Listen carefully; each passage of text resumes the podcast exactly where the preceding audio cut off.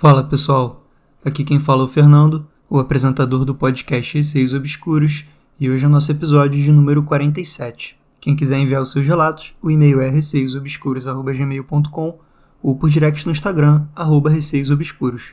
Não esqueçam de seguir o podcast no Spotify e entrar no grupo do Telegram, é só digitar na busca Receios Obscuros. E agora começando o episódio.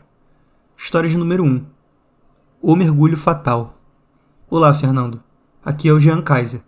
Vou contar mais um relato de infância de algo bizarro, mas que graças a Deus não aconteceu comigo. Eram meados da década de 80 e eu morava na periferia de Porto Velho. O bairro era repleto de crianças. O dia inteiro você ouvia gritaria e correria para todo lado. Época que relembro com bastante nostalgia. Crianças de todos os tamanhos e idades. Uma menina em particular, vou chamá-la de Marcela, era muito ativa nas brincadeiras. Ela tinha por volta dos 12 anos. Era uma das mais velhas do grupo. Muito alegre e super gente boa, ela comandava a bagunça. Mas, por mais alegre que parecia, eu notava nela um olhar distante e triste de vez em quando. Entretanto, como eu era muito novo, não tinha ainda a sensibilidade e maturidade de sentar para conversar com ela. Ela tinha muitos problemas familiares, pois os pais eram alcoólatras. Não eram poucas as vezes que se ouvia gritaria e quebra-quebra dentro da sua casa. Aliás, praticamente todas as famílias tinham esse problema naquele bairro. Certa madrugada, a gritaria vindo da sua casa parecia fora do normal, pois não se ouviam discussões e sim lamentos inconsoláveis. Muitos vizinhos saíam de suas casas para ver o que acontecia, e de repente sai a mãe de Marcela aos prantos, gritando que ela havia morrido. As pessoas correram para a casa dela e se depararam com o corpo de Marcela nos braços do pai ao lado de uma poça enorme de sangue. Quando o dia amanheceu, a notícia da morte de Marcela corria de boca em boca entre os vizinhos, e algumas horas mais tarde seu corpo estava sendo velado na igreja que havia no bairro. Foi a primeira vez na vida que eu vi uma pessoa morta. Marcela deitada no caixão parecia em sono profundo. Notei que o rosto dela estava roxo, como se tivesse recebido uma pancada muito forte. Aquilo me deixou um pouco impressionado. Mais tarde naquele dia ela foi enterrada. Passados alguns dias, ouviam-se entre os vizinhos várias especulações de como ela havia morrido. O que se soube posteriormente é que ela havia caído da cama mais alta do beliche a queda teria sido de cabeça, o que foi fatal. Porém, várias versões da sua morte começaram a correr entre os vizinhos. Alguns diziam que seu pai, em uma briga, acabou acertando uma paulada em Marcela enquanto ela tentava defender a mãe. Entretanto, existiu uma outra história mais chocante e tenebrosa que culminou em sua morte. Marcela tinha vários irmãos, e um dos mais velhos, que dividia o mesmo quarto com ela, contava que de vez em quando ela falava à noite enquanto dormia. Por várias vezes, esse irmão mais velho acordava de sobressalto com uma risada histérica que a Marcela soltava pela madrugada. Seu irmão disse que certa vez ela encontrou um livro muito estranho, e depois que ela achou esse livro, coisas bizarras passaram a acontecer na casa. Vozes fantasmagóricas que ecoavam. Vultos eram vistos andando pelos cômodos para logo desaparecerem. Lâmpadas que estouravam sem explicação. Porém, isso não era nada perto do que o irmão iria testemunhar. Ele disse que na noite da morte da Marcela, viu algo que iria traumatizá-lo pelo resto da vida. Ele conta que estava dormindo e sentiu algo estranho que o fez acordar. No momento em que ele acorda, ele se depara com Marcela grudada no teto da casa. Aquela visão aterradora gelou sua espinha, a ponto dele nem conseguir gritar por sua mãe. Ele ficou ali catatônico, sem reação. Aquela situação durou alguns segundos, mas para o irmão de Marcela parecia uma eternidade. Então, Marcela solta um grito bestial, com uma voz grossa que não correspondia ao timbre de uma menina de 12 anos. Foi nesse momento que sua mãe se levantou ao escutar o grito e correu para o quarto. Assim que sua mãe entra e liga a luz, Marcela despenca do teto da casa para o mergulho fatal de cabeça no chão. Depois desses acontecimentos, a família resolveu ir embora daquela casa. Muitos vizinhos dizem que o livro que Marcela havia achado era o de São Cipriano, mas ninguém pôde confirmar essa história, a não ser o irmão, que foi testemunha de tudo. Nunca mais soube do paradeiro da família, mas com certeza essa história me arrepia até hoje. Abraços e até o próximo relato. O Jean sempre me envia relatos bem assustadores aqui no podcast. Muito obrigado pelo relato, Jean. Achei bizarro.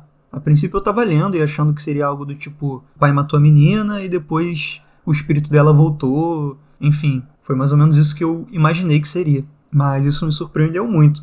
Me lembrou algum caso de possessão, né? Como se alguma coisa tivesse se apossado ali do corpo da Marcela e, e aí ela fez tudo aquilo, né? Imagino que o irmão dela tenha realmente visto alguma coisa, porque a não ser que ele estivesse ali numa paralisia do sono, imaginando coisas, mas até pela situação que aconteceu dela ter morrido, acho bem difícil ela ter caído simplesmente de um beliche. Acho que algo a mais aconteceu aí nessa história sim.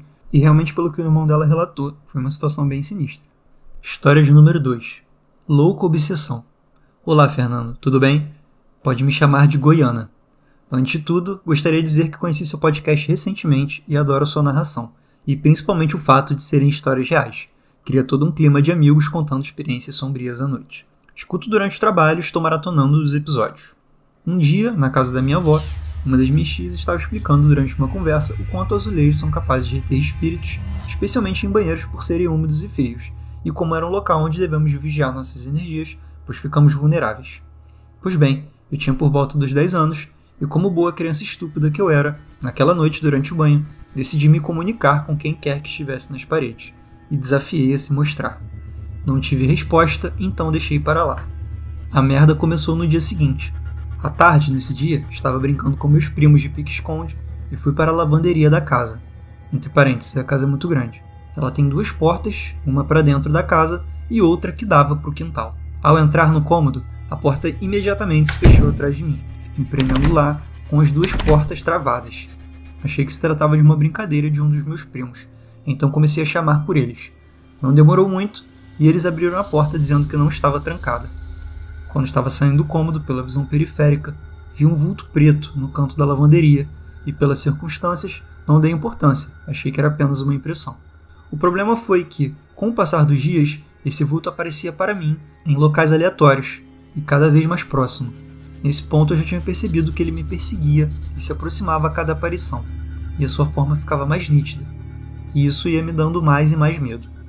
Eu tentava ignorar, até que um dia ele estava a menos de um palmo de mim, possuía a forma de um garoto com a pele cadavérica que engatinhava próximo a mim. Eu não senti uma intenção maligna, mas sim uma forte obsessão. Já nesse ponto, ele não aparecia e desaparecia, ele me acompanhava, e eu já não fazia mais nada sozinho. Mesmo quando eu não via, eu podia sentir ele, então evitava de fazer ou ir a qualquer lugar desacompanhado. Não queria ficar sozinho com ele. Contei para os meus primos que não desacreditaram, mas também não me levaram a sério. Meu limite foi quando, um dia, sem qualquer distância entre nós, eu senti o toque dele no meu pé enquanto estava deitada na cama, na sala com os meus primos. E no momento que ele me tocou, eu senti a presença dele com total força e entrei em pânico e acordei minha prima contando tudo a ela. Agora, o relato é de uma outra pessoa, mas estão ligados, pois assim que contei para minha prima, a entidade desapareceu para mim e logo ela começou a ser assediada por uma outra entidade. Como eu disse, a entidade que me perseguia desapareceu e uma outra passou a sediar minha prima. Não apareceu da mesma forma para nós duas. Sentíamos que estavam ligadas, mas não eram a mesma. A dela tinha uma forma feminina e emitia uma energia de raiva e agonia. Com ela foi instantâneo. Durante um banho, já na casa dela, que era uma chácara e o banheiro ficava de fora, quando fechou os olhos para lavar o cabelo, ela me disse que se sentiu observada. Uma energia de ira tão forte que a fez abrir os olhos na hora, sem nem parar para pensar se era uma boa ideia.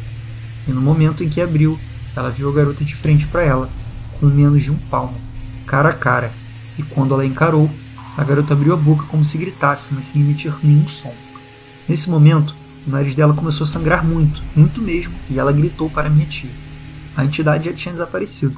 No dia seguinte, contamos tudo para minha tia, minha mãe, que era doutrinada na religião espírita. Ela orou e disse para ficarmos em paz, que ela iria apresentar os espíritos a Deus. Fomos a um centro e recebemos um passe, e graças a Deus as aparições e assédios cessaram. Mil desculpas por esse glossário, sério mesmo, sinto-se à vontade para cortar ou dividir, mas eu senti que pelo menos para você eu tinha que passar com o máximo de detalhes. Muita sorte com o podcast. Por favor, não abandone como outros que eu acompanhava. Sei que não deve ser fácil, mas te envio forças, adoro o que você faz. Então, Goiana, muito obrigado aí pelo seu relato. Achei bem interessante essa explicação aí da sua tia, né, que o, os azulejos retêm espíritos, né? até por ser um local úmido e que você está, vamos dizer assim, vulnerável, eu não sabia disso não.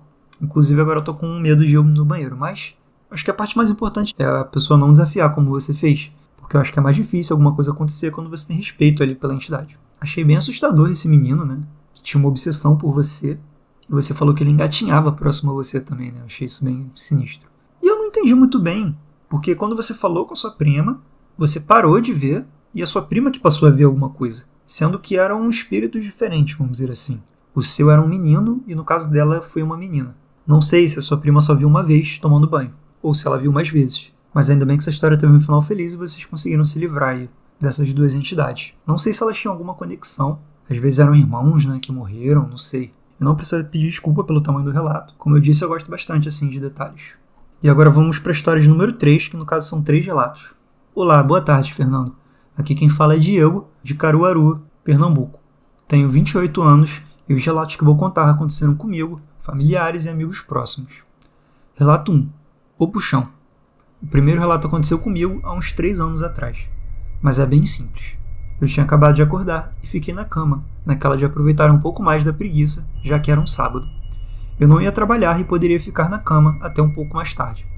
Quando algo ou alguém puxou minha perna direita bruscamente. Eu tentei bater com a outra perna na mão que me puxou, quando me lembrei que no lugar onde a mão me puxou não tem espaço para nada. Não tinha como ter alguém ali, pois depois da cama tem algumas caixas junto à parede, preenchendo todo o espaço entre a cama e a parede. Me arrepiei todo, levantei e ainda olhei a cama para ter certeza que não tinha alguém embaixo, mas nada nem ninguém estava lá. Relato 2: De pernas para o ar.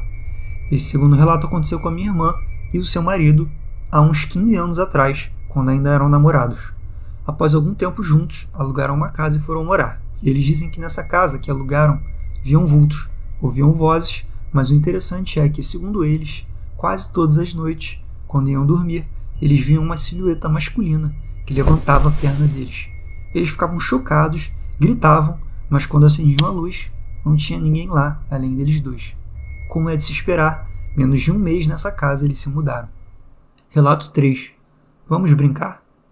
Esse terceiro relato aconteceu com uma amiga, a Roberta, e foi em 2019.